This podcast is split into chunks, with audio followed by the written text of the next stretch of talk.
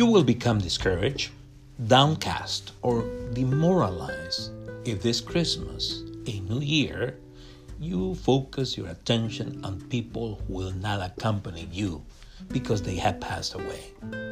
Likewise, you will become discouraged, downcast, or demoralized if this Christmas, a new year, you focus your attention on friends who no longer visit you. Moreover, you're going to become discouraged, dejected, or demoralized if you're angry at God because He has not answered your prayers the way you wanted Him to do so. I'm going to repeat this. You will become discouraged, dejected, or demoralized if you are angry at God or impatient with Him because He has not answered your prayers the way you wanted Him to do so.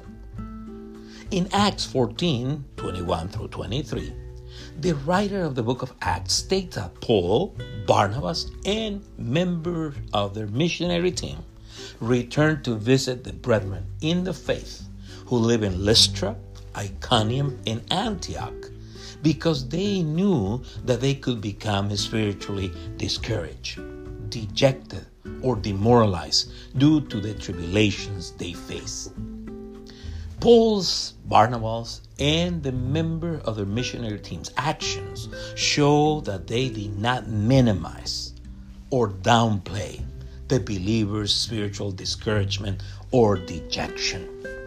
On the contrary, their actions teach that they consider it important to confirm the disciples' souls or emotional states. This is what he says Acts 14 21 to 23, and this is the New King James Version.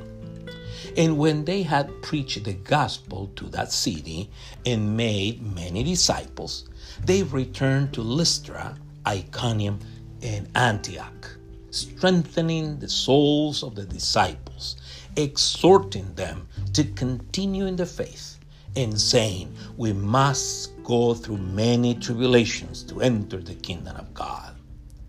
So, when they had appointed elders in every church and prayed with fasting, they commended them to the Lord in whom they had believed. Now, this is the New Living Translation of the same passage, Acts 14 21 through 23. After preaching the good news in Derbe and making many disciples, Paul and Barnabas returned to Lystra, Iconium, and Antioch of Pisidia, where they strengthened the believers. They encouraged them to continue in the faith, reminding them that we must suffer many hardships to enter the kingdom of God. Paul and Barnabas also appointed elders in every church with prayer and fasting. They turned the elders over to the care of the Lord, in whom they had put their trusts.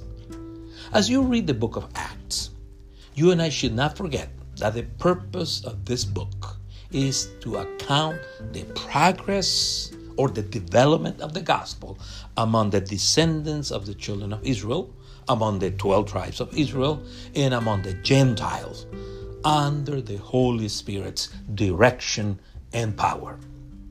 Likewise, the purpose of this book is to account the work or ministry of the Holy Spirit through Jesus' disciples among the descendants of the children of Israel or among the 12 tribes of Israel and among the Gentiles. Furthermore, as we read the book of Acts, we should not forget that this book is the link between the Gospels and the later development of the early church after Jesus' resurrection from the dead. In his introduction, the writer of the book of Acts clarifies the impression left by the Gospels that Jesus ascended to heaven days after his resurrection. He indicates that he spent exactly 40 days appearing and disappearing to his disciples until the day in which he was taken up to heaven or until his ascension. In the first 12 chapters, he emphasizes the ministry of the Holy Spirit through the apostle Simon Peter among, like I said before, the descendants of the 12 tribes of Israel. And in the last latter chapters, he points out the ministry of the Holy Spirit through the apostle Paul among the Gentiles. So in Acts 14, 21 through 23, Luke tells how Paul, Barnabas, and members of the missionary team returned to Lystra, Iconium, and Antioch of Pisidia to spiritually encourage the disciples that they have reached with the gospel message in their first mission trip. I'm going to repeat this. They returned, he says that they returned to these three cities where there were disciples that they had evangelized to strengthen their faith. Now, how do believers spiritually strengthen one another? How do believers strengthen one another according to the Bible, according to the scriptures?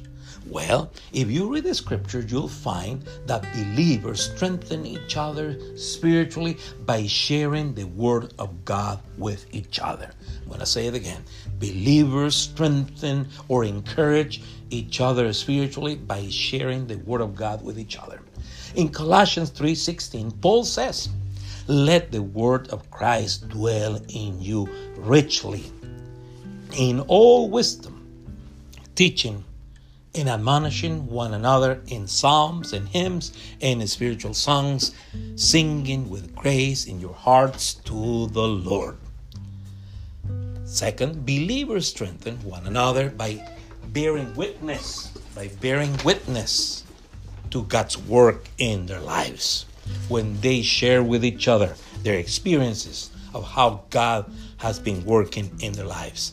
3 John verse 3 says, For I rejoice greatly when brethren came and testified of the truth that is in you, just as you walk in the truth. So believers strengthen each other spiritually by praying for one another. I'm going to say again. Thirdly, believers strengthen each other spiritually or encourage one another by praying for each other. In Romans 15 30 and 31, Paul writes to the Romans. He also writes to the Corinthians in 2 Corinthians 1:11, and I'm going to read these verses to you. Now I beg you, brethren, through the Lord Jesus Christ and through the love of the Spirit, that you strive together with me in prayers to God for me, that I may be delivered from those in Judea who do not believe, that my service for Jerusalem may be acceptable to the saints. And in 2 Corinthians 1:11 like I said before he says, you also helping together in prayer for us, that thanks may be given by many persons on our behalf for the gift granted to us through many. So, believers spiritually strengthen one another by using also their spiritual gifts, by ministering to each other with the spiritual gifts that the Holy Spirit has entrusted to each one of them. I'm going to say this again. Believers strengthen each other spiritually by ministering to one another with the spiritual gifts that the Holy Spirit has entrusted to each one of them. Peter says in 1 Peter 4:10, as each has received a gift, which is a reference to spiritual gifts, minister it to one another as good stewards of the manifold grace of God. Now, when do believers spiritually strengthen one another? When do believers strengthen or encourage one another? Believers strengthen spiritually one another when they spend time together, praying and praising God. They encourage each other when they do pray together, when they assemble together to pray and praise God. Believers strengthen each other spiritually when they study the Word of God together. when they gather together to study the Word of God. And thirdly, they strengthen each other spiritually when they share their experiences with God.